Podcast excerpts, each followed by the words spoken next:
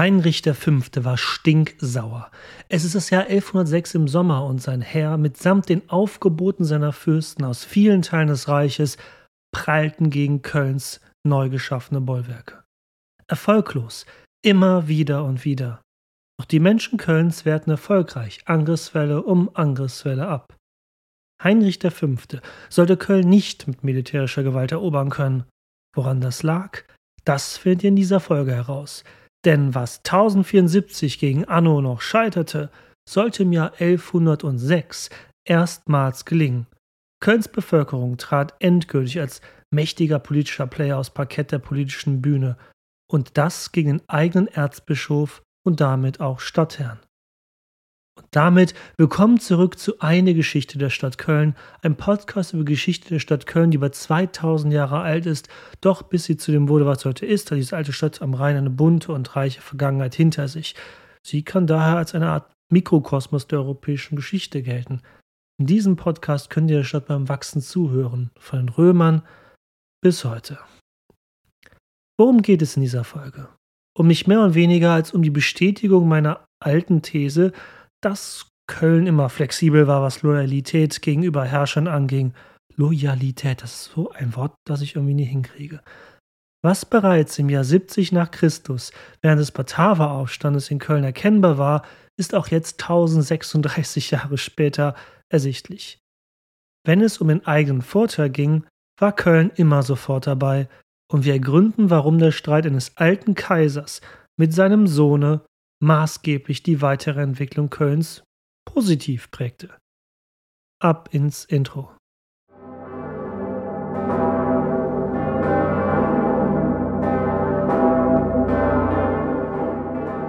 Liebe Leute, dies ist quasi eine Notfolge. Ich nehme die in meinem Krankenbett auf, weil ich einfach nicht einsehen will, dass mir jetzt wieder irgendwas einen Strich durch die Rechnung macht, wieder eine neue Folge rauszubringen.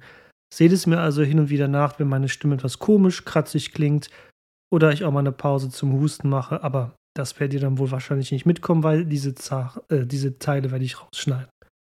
Soll ich aber was vergessen beim Schneiden, einen Fehler oder Kratzer irgendwie rauszuschneiden, dann liegt es daran, dass ich diesmal halt nicht so viel Sorgfalt verwendet habe beim Schnitt wie sonst, einfach weil natürlich ich mich auch schonen wollte. Aber ab in die Folge natürlich jetzt.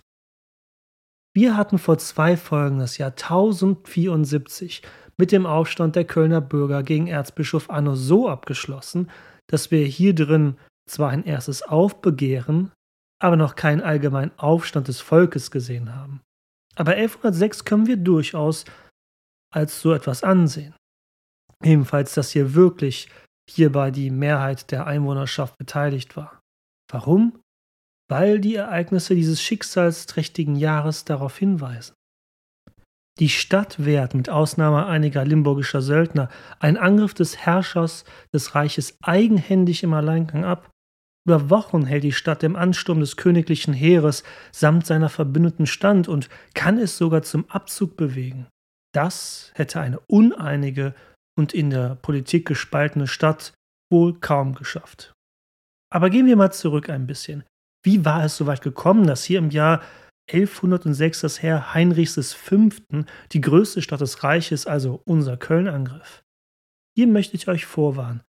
Wie so auf den royalen Dynastien war es so, dass man gerne die gleichen paar Handvoll Namen vergab. Wir werden daher hier zwei Hauptakteure mit gleichen Namen haben. Heinrich IV. und Heinrich V. Vater 4 und Sohn Nummer 5. Ich werde so oft wie möglich versuchen klarzumachen, welcher Heinrich hier vorkommt, der alte Heinrich IV. und der junge Heinrich V. Und ich bete inständig, dass ich sie nicht verwechseln werde. Aber wie gesagt, gehen wir mal in der Historie ein wenig zurück, ein paar Jahre vor dieser Belagerung Kölns im Jahr 1106. Der Geist des Aufstandes gegen die erzbischöfliche Herrschaft von 1074 hatte vermutlich über die Jahrzehnte nicht abgeebbt bei der wirtschaftlichen Elite Kölns, den Handwerkern und Kaufleuten der Stadt. Wie in so vielen Städten Europas brach sich langsam die kommunale Bewegung Bahn. Bürgerliche Kräfte in den Städten verlangten mehr Rechte und Privilegien von ihren bisherigen Herren, seien es Adlige oder Bischöfe, wie in Worms und auch in Mainz. In vielen Bischofsstädten wollte man die Macht des Bischofs als obersten Stadtherrn beschneiden und zurückdrängen. Doch wir wissen, Anno II. hatte das Ringen um die Stadtherrschaft im Jahr 1074 fürs Erste für die alte, für seine Ordnung verteidigen können. Auch Kaiser Heinrich IV., der den Kölnern gerne mehr politische Rechte verschafft hätte, um seinen einstigen Kidnapper in Form des Kölner Erzbischofes Anno II. eine auszuwischen, war zu dem Zeitpunkt im Jahr 1074, als der Kölner Aufstand gegenüber dem Stadtherrn scheiterte, politisch zu schwach gewesen. Er musste wohl oder übel Anno II. freisprechen, da er ihn als Verbündeten brauchte. Doch was Heinrich IV. 1074 nicht vermochte, konnte er 1106 zu Teilen umsetzen. Da war Anno bereits über 30 Jahre tot. Und ja, wirklich, seit nun über 50 Jahren war Heinrich IV. Herrscher des Reiches. Immer noch jener Heinrich IV., der einst als Kind von Anno im Jahr 1062 bei Kaiserswerth entführt wurde. Heinrich IV. hatte eine der chaotischsten Regentschaften überhaupt im Mittelalter. Die Gründe dazu sind zahlreich. Daher, ja, hört euch das besser vielleicht mal an anderer Stelle genauer an. Stichwort Investiturstreit und so weiter. Passt leider nicht in unsere Erzählung hinein. Aber nochmal zum Mitschreiben. 50 Jahre war Heinrich IV. nun schon der Herrscher des Reiches. Von gefühlt einer Krise zur anderen hatte er sich dabei gehangelt und dennoch überlebt. Aber anders als Otto I., der ebenfalls viele Krisen im Laufe seiner langen Herrschaftszeit meisterte, ging Heinrich IV. nie wirklich gestärkt aus seinen Konflikten gegen Adlige oder dem Papst hervor. Mit Ausnahme Leben und Herrschaft zu behalten. Heinrich IV. war rückblickend, fast schon auf wundersame Weise, immer noch Herrscher nach 50 Jahren gefühlter Dauerkrisen, Aufstände und obendrein Gezanke mit dem Papst in Rom, wie gesagt, Stichwort Investiturstreit. Der gleichnamige Sohnemann mit der Nummer 5 an seinem Namen sah aber sein Erbe in Gefahr. Papa Heinrich IV. fuhr seiner Ansicht nach das Reich immer mehr gegen die Wand. Die wahren Motive, warum Heinrich V. seinen kaiserlichen Vater verriet, sind Bestandteil leidenschaftlicher Debatten bis heute in der Geschichtsforschung. Sie sollen uns auch an dieser Stelle hier nicht weiter interessieren.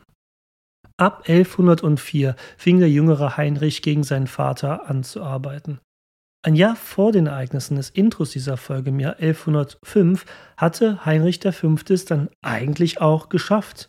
Der Vater war sein Gefangener. Dieser hatte fast schon gebettelt darum, dass sein Sohn ihn als Herrscher absetzte. Die Übertragung der Herrschaft an die nächste Generation innerhalb der salischen Dynastie schien also damit vergleichsweise reibungslos zu laufen. Doch im Februar 1106 geschah das eigentlich Unmögliche. Der alte Heinrich IV. konnte aus der Gefangenschaft fliehen. Und wohin hatte sich der entflohene Vater hingeflüchtet? Ausgerechnet nach Köln. Die Stadt hatte ihm bereits 1105 zuvor im Kampf um die Krone ausgeholfen. Dabei hatte der dortige amtierende Kölner Erzbischof Friedrich eigentlich bereits Heinrich V. als neuen Herrscher anerkannt und ihm zum Osterfest in die Stadt geladen, also den jüngeren Heinrich. Der ältere Heinrich hatte sich daher in der Zwischenzeit nach Lüttich weiterbegeben, wo er noch politischen Rückhalt hatte. Doch als der jüngere Heinrich V. nach einem kurzen Zwischenstopp kurz vor Ostern von Köln aus nach Westen zog, um aufständige Adlige an der Maas zu bekämpfen, wurde er mit seinem Heer vernichtend bei Visée am Gründonnerstag, dem 22. März 1106, geschlagen. Visée ist heute eine belgische Stadt, direkt südlich vor dem niederländischen Maastricht gelegen und damit nur ein Steinwurf von Köln entfernt. Mit dem Auto sind es laut Google Maps nur 75 Minuten Autofahrt bei 120 Kilometern. Dein Herr ist futsch und du bist in Feindesland. Kein Problem, dachte sich der junge Heinrich. Nummer 5. Es ist ja Gründonnerstag und hatte mich nicht die Stadt Köln mit ihrem Erzbischof sowieso an der Spitze zum Osterfest hier eingeladen in die Stadt am Rhein, das in ein, zwei, drei Tagen vor der Tür stand? Echt praktisch, oder? Und so zog Heinrich V. mit seiner versprengten Leibgarde oder das, was sonst noch von seinem Heer übrig war, nach Köln. Doch als es ihr Stadt näherte, geschah für ihn etwas Unerfreuliches.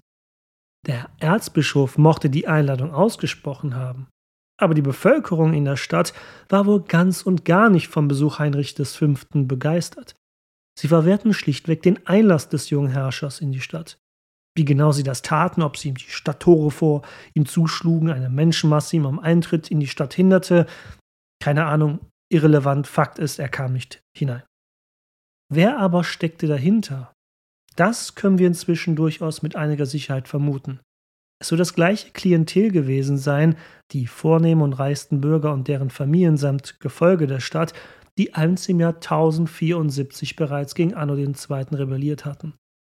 Das zeigt, dass sie sich als Gruppe inzwischen weitgehend organisiert hatte und sich auch nun absprach, um koordinierte Aktionen wie diese hier zu treffen, dem jungen König Heinrich V. beispielsweise den Einlass in die Stadt zu verwehren. Nun ist das schon demütigend genug, sein Herr in einer Schlacht zu verlieren, aber dann trotz Eintrag auf der Gästeliste von den Türstehern samt Partyvolk nicht in den Club gelassen zu werden, das brachte das fast zum Überlaufen. Aber nicht nur das. Die Kölner ließen verlauten, dass egal was da so irgendwelche Fürsten irgendwo beschlossen hätten, für sie weiterhin galt, der alte Heinrich IV., der Kaiser, der Vater des gerade abgelehnten Gastes, ist weiterhin für die Stadt am Rhein und dessen Bewohner der rechtmäßige Herrscher des Reiches. Köln sagte also, um es mal im regionalen Dialekt zu lassen, bütz mir de fort und macht dat de fortküss. In einer Zeit, in der die Wahrung der eigenen Ehre als Herrscher alles war, sogar mehr als heute, könnt ihr euch vorstellen, wie gechillt Heinrich V. auf all das reagierte. Nämlich mal so gar nicht gechillt.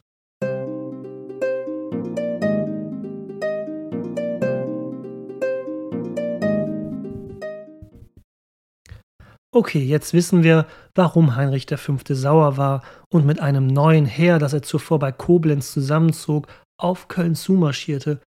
Aber wie führte dieser doch eher dynastische Konflikt zwischen Kaiser und Sohnemann zu jetzt einer positiven Wendung für Kölns Weiterentwicklung? Das Interessante hierbei ist die Liebe der Kölner zum alten Heinrich IV. Man könnte jetzt munkeln, dass dieser sicherlich viel Geld bezahlt hatte, aber nein, es war auf die Eigeninitiative der Kölner Bevölkerung geschehen, dass seinem Sohn, dem jungen Heinrich V., der Zutritt in die Stadt verwehrt wurde. Woher diese Sympathie kam, dies ist auf den ersten Blick gar nicht so leicht zu beantworten. Man kann aber einige Mutmaßungen anstellen. Nach 1074 sind weitere, also nach dem Aufstand gegen Anno, sind weitere zehn Besuche Heinrichs IV. in Köln belegt. Das höchste Fest der Christenheit, Ostern, feierte er 1076 und 1078 hier in Köln, ebenso Weihnachten in den Jahren 1084 und 1098. Das sind sehr viele royale Besuche für einen Kaiser, der eigentlich unabwegig auf Reisen ist und versuchen muss, in jeder Ecke seines Reiches präsent zu sein. Vielleicht hatte man daher Heinrich IV. in Köln einfach fest ins Herz geschlossen, aufgrund seiner zahlreichen Besuche und auch vielleicht wegen seiner Hilfe damals, seiner erfolglosen Hilfe gegen Anno II. nach dem Aufstand. Und als er dann mehr tot als lebendig 1106 in Köln Zuflucht fand, wurde ihm ein pompöser Empfang bereitet, der eines Kaisers würdig war. Okay, aber seien wir mal ehrlich, Liebe ist ja schön und gut zu einem Herrscher, aber in der knallharten Welt der Politik kommt man mit Liebe nicht weit.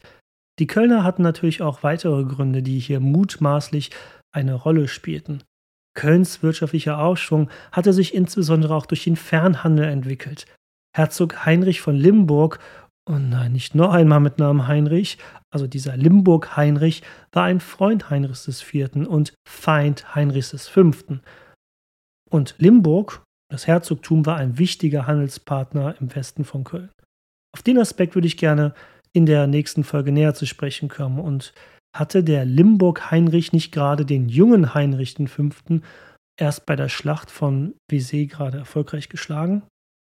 Voller Wut schrieb Heinrich V. einen Brief an alle Fürsten des Reiches, in dem er sich über die Schmähung durch die Stadt Köln beschwerte und bat um Truppen für einen Kriegszug gegen die Stadt am Rhein, die er dann auch erhielt von seinem Verbündeten. Wer jetzt denkt, die Reaktion sei übertrieben gewesen, die der junge Heinrich V. da äußerte, der sollte Folgendes bedenken. Köln, die größte Stadt des Rheinlandes, die größte Stadt des Reiches sogar, hatte sich auf die Seite des eigentlich abgesetzten Kaisers gestellt. Der Übertritt Kölns ins feindliche Lager könnte einen Dominoeffekt auslösen und Heinrich V. hätte eine ebenso chaotische Regentschaft vor sich wie einst sein Vater. Ein Zustand, den er doch so vehement zu beenden versuchte als neuer Herrscher. Denn nicht nur Köln, auch im Marsgebiet, dem heutigen Länderdreieck von Deutschland, Niederlanden und Belgien, war bereits eine offene Rebellion gegen den jungen Heinrich V. ausgebrochen. Dort hatte er sich ja auch, wie gesagt, kurz vor Ostern eine blutige Nase geholt. Ja, doch. Also ich kann jungen Heinrich V. ein bisschen verstehen, dass er bei Koblenz ein Heer versammelte. An Köln sollte ein Exempel statuiert werden. Dann würden auch die Magnaten der Mars Klein beigeben und sich seiner Herrschaft beugen. Wer würde also herrschen? Der junge Heinrich V. oder der alte Heinrich IV.? Die Zukunft des Reiches war zu dem Zeitpunkt offen. Und da Heinrich IV. noch in vielen Gegenden als rechtmäßiger Kaiser und Herrscher angesehen war, nutzten die Kölner die Gunst der Stunde. Dekrete und Bestimmungen, die der alte Herrscher jetzt noch ausstellte, würden ihre Gültigkeit haben. Auch im Zuge eines möglichen künftigen Herrschers in der Rolle des jungen Heinrich V. Nicht nur ihre Liebe zum alten Heinrich und die Handelsbeziehungen ins Gebiet der Maas waren ausschlaggebend für die Unterstützung des alten Kaisers, nein, zusätzlich hoffte man, auch was als Stadtbevölkerung dafür herausschlagen zu können, dass man sich hier politisch eindeutig positionierte. Und das gelang der Kölner Stadtbevölkerung in überragendem Maße.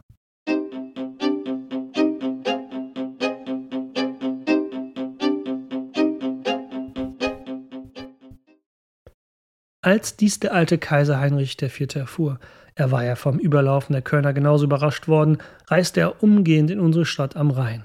Es war wohl Anfang April 1106, als der alte Kaiser erneut in die Stadt kam. Nun als Erinnerung nochmal die bisherige Chronologie. Der alte Heinrich war 1105 vom jungen Heinrich, seinem Sohnemann, dem fünften, gefangen genommen worden. Im Februar des Jahres 1106 war aus der Gefangenschaft geflohen, hatte kurz in Köln Halt gemacht und war dann weiter nach Lüttich zu seinen Unterstützern in der Marsregion weitergezogen, wie dem Herzog da von Limburg. Dorthin folgte ihm sein Sohn Heinrich V., der aber bei Visé am 22. März die vernichtende Niederlage erhalten hatte. Der alte Heinrich blieb im Marsgebiet, der junge Heinrich zog sich nach Köln zurück, um am 25. März dort Ostern feiern zu können wo er aber die Abfuhr seiner bisherigen jungen Herrschaft erlebte. Gekränkt sammelte der junge Heinrich V. seitdem ein Heer bei Koblenz, um auf Köln ziehen zu können. In dieser Phase kam der alte Heinrich IV. nach Köln Anfang April. Dort angekommen, nutzten die Kölner die Gunst der Stunde. Sie leisteten gemeinsam einen Eid auf den alten Kaiser, dass die Stadt sich auf seiner Seite befand. Aber darüber hinaus forderten sie im Gegenzug etwas. Etwas, das für die weitere Geschichte Kölns unfassbar wichtig war. Lassen wir dazu die Hildesheimer Annalen hören als historische Quelle. Für eine ausreichende Quellenkritik ist hier leider nicht wirklich Zeit genug, aber in aller Kürze, die Hildesheimer Annalen wurden wohl um 1125 bzw. um 1125 geschrieben im gleichnamigen Kloster Hildesheim. Natürlich sind diese nicht neutral geschrieben vom jeweiligen Autor bzw mit dem mehreren Autoren. Köln kommt eigentlich nicht gut weg in der Darstellung hier, aber das Jahr 1106 wird eine Ausnahme bieten. Wie genau, das erfahrt ihr später. Wie typisch für dieses Format der Jahrbücher wurde für jedes Jahr eine kurze Zusammenfassung der Reichsgeschichte niedergeschrieben. Auch wenn das genaue Entstehungsjahr nicht ganz geklärt ist, sie, dieser Eintrag hier ist wohl kurz nach der Zeit nach 1106, nach den Ereignissen hier ähm, entstanden. Hören wir also mal rein und da es eine Notfolge ist, werde ich das Zitat jetzt selber vorlesen und nicht meine bessere Hälfte. Zitat Der Vater aber mit den Seinigen beging in großer Freude das Osterfest in Lüttich und kam nach Ostern wieder nach Köln zurück, und die Bürger versprachen es ihm eidlich, die Stadt für ihn zu hüten, und begannen sogleich sich drinnen und draußen, wie er sie gelehrt hatte, aufs Beste zu befestigen. Zitat Ende. Diese Passage ist wichtig. Hier geschah etwas, was auch in anderen zeitgenössischen Quellen festgehalten wurde. Der alte Kaiser Heinrich IV. schloss ein Bündnis mit Köln, aber nicht mit dem offiziellen Stadtherrn, dem Kölner Erzbischof, sondern mit dessen Einwohnerschaft, den Kölnerinnen und Kölnern. Also den eigentlichen Untertanen, um es mal so auszudrücken, die ja dem Erzbischof, dem Stadtherrn eben untertan waren. Der Erzbischof wurde hierbei galant ähm, ausgedrückt umgangen. Auch wenn das Jahr 1074 im heutigen Kölner Stadtgedächtnis mit dem Aufstand gegen Anno II. deutlicher Erinnerung geblieben ist, das Jahr 1106 ist der erste Beweis dafür, dass die Bevölkerung Kölns oder zumindest die wirtschaftliche Elite der Stadt sich politisch erfolgreich emanzipiert hatte. In diesem Falle sogar nachhaltig. Kommen wir zu näheren Details. Die Emanzipierung der Kölner Einwohnerschaft durch Heinrich IV. lässt sich an zwei Punkten festhalten. Der erste Punkt war rechtlicher Natur. Die Hildesheimer Annalen sprechen von den Kölner Bürgern, die ihm per Eid die Treue versichert hatten. Was logisch klingt, doch eigentlich war dies bisher nicht so möglich gewesen. Warum denn nicht? Nun, eine große Mehrheit der Einwohner Kölns hätte gar nicht eigenständige rechtliche Entscheidungsfreiheit gehabt, da sie nicht freie waren. Die Städte im Hochmittelalter verbuchen ein enormes Wachstum an Einwohnerzahlen. Dies geschah primär durch eine große Zuwanderung in die Städte vom Lande aus. Es gibt vielfach die weit verbreitete Meinung heutzutage, dass wenn ein unfreier Bauer es im Mittelalter in eine Stadt schaffte, er dort dann als freier Mann leben konnte, nach dem Motto Stadtluft macht frei. Es stimmt halb, aber auch nicht so ganz. Es ist ein wirklich kompliziertes Thema. Müssen wir uns mal ein anderes Mal widmen, wenn ich es auch besser weiß, um, um es mal so auszudrücken. Doch für uns ist jetzt wichtig, wer vom Land aus in eine Stadt wie Köln zog, verlor nicht seinen bisherigen gesellschaftlichen Status und war automatisch frei. Sollten aber die Kölner als gemeinsame Schwurgemeinschaft auf Heinrich IV. ein Treueeid schwören und für ihn Waffenhilfe leisten, musste der alte Kaiser diese juristischen Hindernisse aus dem Weg räumen, und wir können davon ausgehen, dass er dies getan hat, um die Unterstützung aller Kölner zu erhalten.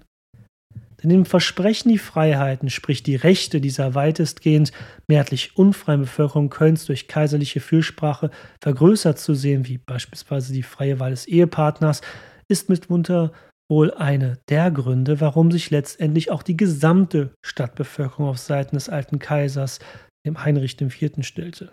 Und nicht nur einfach die reiche Elite der Stadt.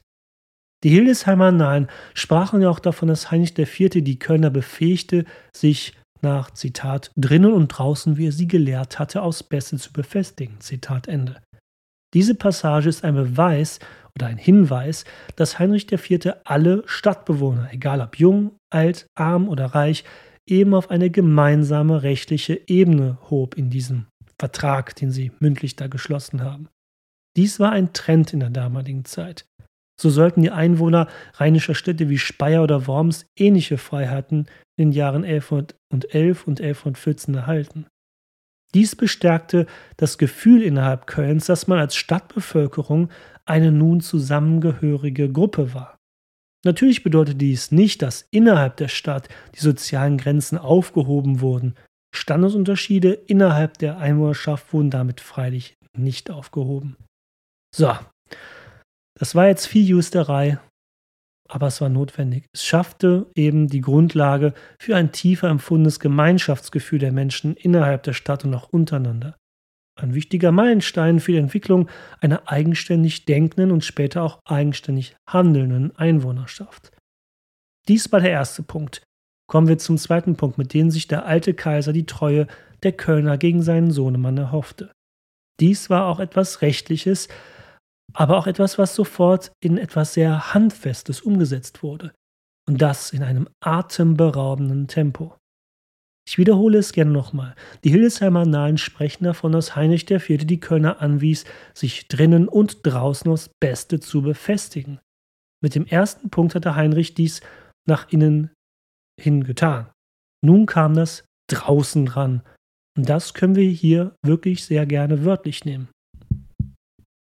Mit dem Treueeid auf Heinrich IV. war der Stadt bewusst, dass sie sich damit den jüngeren Herrscher Heinrich V. zum Feind gemacht hatten. Duh. Dieser hatte groß angekündigt, Köln einen Besuch, so gesehen, abstatten zu wollen mit einem großen Heer. Diesmal sollte er Einlass in die Stadt erhalten, wenn nötig mit Gewalt. Dies war den Einwohnern Kölns sehr bewusst. Nun war Köln aber nicht mehr nur das, was innerhalb der alten, über nun bereits tausend Jahre alten Römermauer lag. Im Norden, Süden und auch im Westen hatten sich bedeutende Vorstädte entwickelt, die strategisch wichtig waren für Kölns Existenz.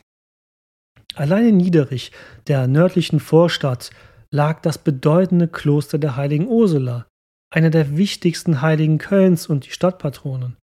Ebenso das Kloster von St. Kunibert, das nach dem Heiligen benannt war, der einst die Gebeine der Ursula gefunden hatte, oder St. Andreas oder die noch junge Klosterkirche St. Georg, die Anno der Zweite erst vor einigen Jahrzehnten gegründet hatte. Wollte man diese wichtigen und auch wirtschaftlich bedeutenden Kölner Klöster im Norden, Westen und Süden ungeschützt lassen, wenn die Streitmacht des Feindes nach Köln kam? Wohl kaum. Und so erlaubte Heinrich IV., dass die Stadt sich ausweiten durfte. Während in Köln heutzutage scheinbar alles länger dauert, was Bauten der öffentlichen Hand angeht, Planungsverfahren, die sich nie Länge ziehen, Baukosten, die immer explodieren und Baustellen, die einfach nie zu enden scheinen wollen, vollführten die Kölner im Jahre 1106 eine wahrliche Meisterleistung in nur wenigen Wochen. Innerhalb weniger Wochen wurde Atemberaubendes geschaffen. Insgesamt wurden neue Gräben von einer Länge von 3,2 Kilometern zusätzlich geschaffen. 10 bis 12 Meter breit war dieser und 5 Meter tief. Diese ausgehobene Erde wurde verwendet, um einen 5 Meter hohen Erdwall aufzuschütten, der 10 bis 12 Meter breit war. Das sind nach einer konservativen Schätzung um die 400.000 Kubikmeter Erde, die hierbei bewegt wurden. Diese Zahl ist für euch nicht so greifbar. Das wäre ungefähr so, als würdet ihr das Raumvolumen des heutigen gesamten Kölner Doms ausbuddeln. Dies beträgt nämlich ebenfalls um die 400.000 Kubikmeter. Moment mal, wirst du oder werdet ihr sicherlich ausrufen.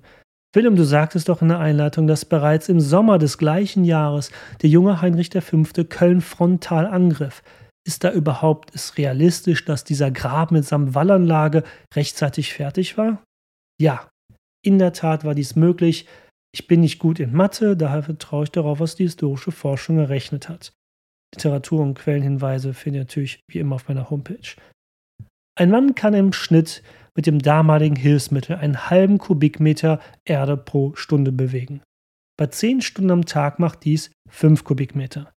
Bei 1000 Arbeitern macht das 5000 Kubikmeter täglich. So hat man errechnet, dass man bereits bei 1000 Arbeitern dies in 60 Arbeitstagen ungefähr erreichen kann. Ein Zeitraum, der durchaus gegeben war zwischen April und Juli. Fest steht jedenfalls, als Heinrich V. angriff, standen die Wälle und Gräben bereit, den Feind aufzuhalten. Worüber wir aber noch gar nicht geredet haben, wo wurden diese Gräben angelegt? Dazu werde ich mal eine Karte auf meiner Homepage posten, geschichte.köln und dann die Tage auch auf Social Media. Da habe ich wirklich eine wunderschöne Karte zu erhalten. Aber stellt euch mal Köln in seinen römischen Mauern vor. Dieses Layout war ja quasi nahezu quadratisch. Nun stellt euch vor, ihr fügt diesem fast perfekten Quadrat einen großen Halbkreis im Norden und Süden hinzu und im Westen einen kleineren Halbkreis. So in etwa sah Köln nun von der Luft aus gesehen aus. Ein Quadrat mit drei neuen Halbkreisen, denen vor Ort Niederich mit St. Kunibert und St. Ursula wie St. Andreas im Norden, sowie den Vorort Oversburg im Süden mit St. Georg und St. Johann Baptist umschloss.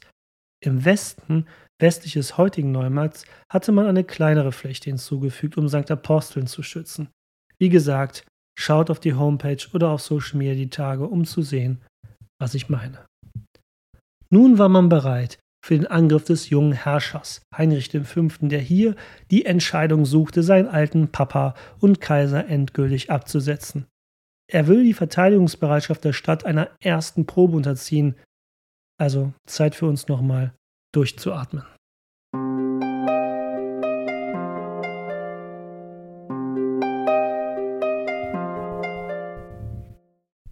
Rund 20.000 Soldaten hatte Heinrich V. von seinen Unterstützern zusammenrufen lassen bei Koblenz. Im Juli überschritt er mit seinem Heer den Rhein und marschierte nach Norden auf Köln zu.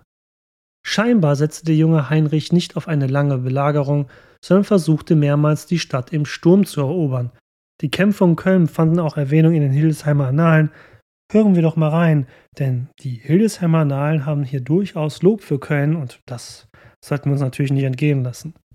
Zitat Die Kölner aber standen unerschrocken wie gute Ritter im tapferen Widerstande und eifrigen Kampfe, wie man nimmer vorher gesehen hatte, und mit ihnen einige vom Menschen Schlage der Geldunen heißt, welche ihnen der Herzog Heinrich zur Hilfe gesandt hatte, tapfere und tüchtige Männer und durchaus kriegsgeübt.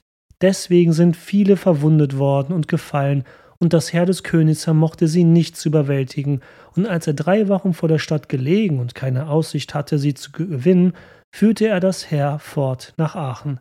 Denn es war große Hitze, und vor dem Gestank konnte das Heer die Mühen nicht länger aushalten. Zitat Ende.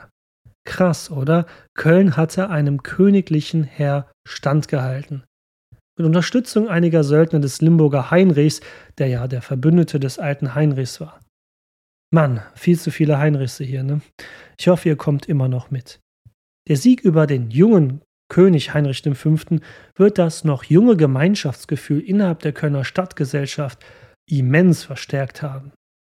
All dies zeigt, ohne eine mehrheitlich allumfassende Beteiligung aller Einwohner Kölns wäre dies sicherlich nicht möglich gewesen. So hatten die Belagerer versucht, in den drei bis vier Wochen Nachschub über den Rhein heranzuschaffen.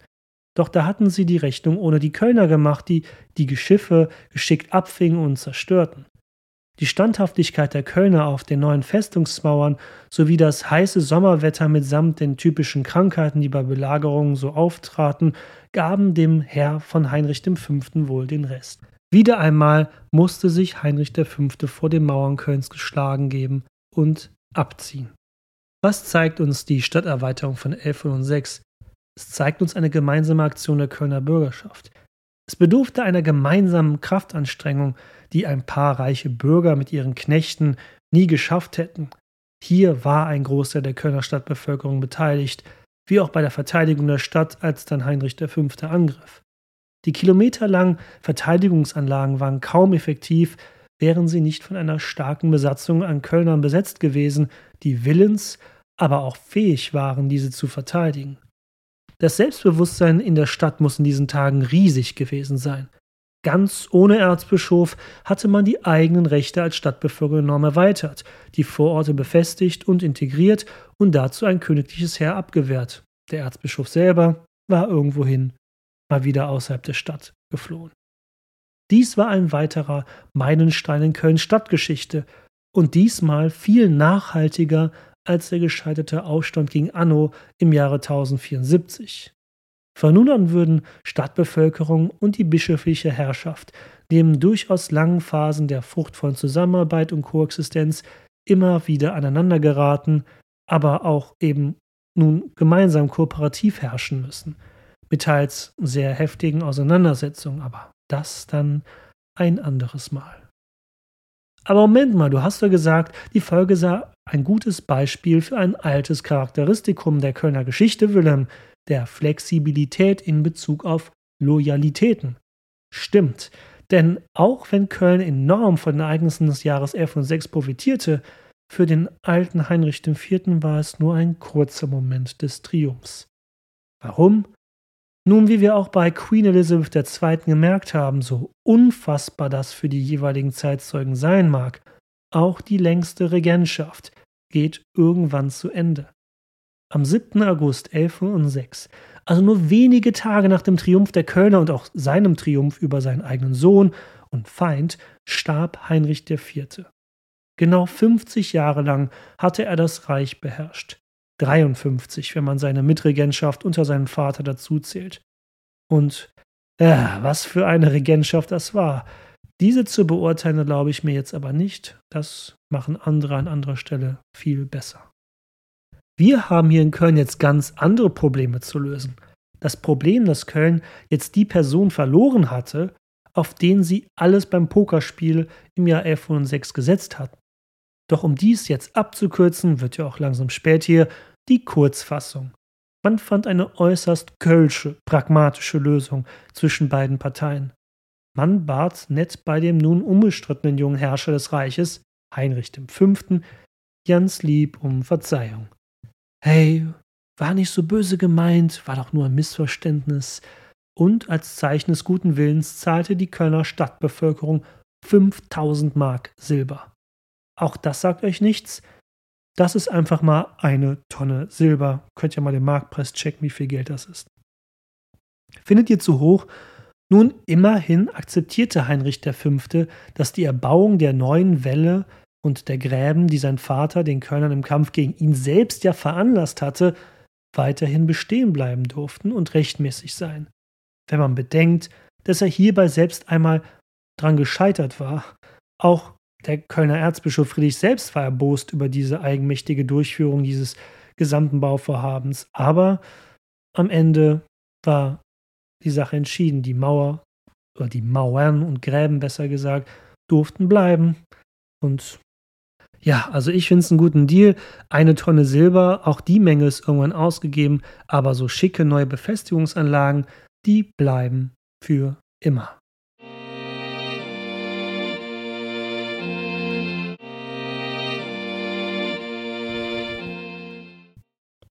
Kommen wir doch langsam zum Ende. Das Jahr 1106 ist ein wichtiger Meilenstein der Kölner Stadtgeschichte. Ich weiß, ich hatte gerade es erst erwähnt. Aber geschickt nutzten die Kölner den dynastischen Konflikt des Reiches zwischen Vater und Sohn aus, umgehen damit den Willen des eigenen Erzbischofs und Stadtherrn, den sie auch so mal kurz aus der Stadt wieder mal gejagt haben. Der durfte aber auch wieder zurückkommen, keine Sorge. Sie erhalten die Rechtsgleichheit innerhalb der Stadt, also dürfen jetzt als Stadtbevölkerung eigene Verträge abschließen mit auswärtigen Kräften, dürfen neue Befestigungen errichten und dürfen sie dann auch noch behalten und schlagen zwischendurch auch einfach mal so ein gewaltiges königliches Heer in die Flucht von 20.000 Mann. Das war etwas, woran das hillige Köln und besonders seine Einwohner sichtlich noch mehr an Selbstbewusstsein gewann.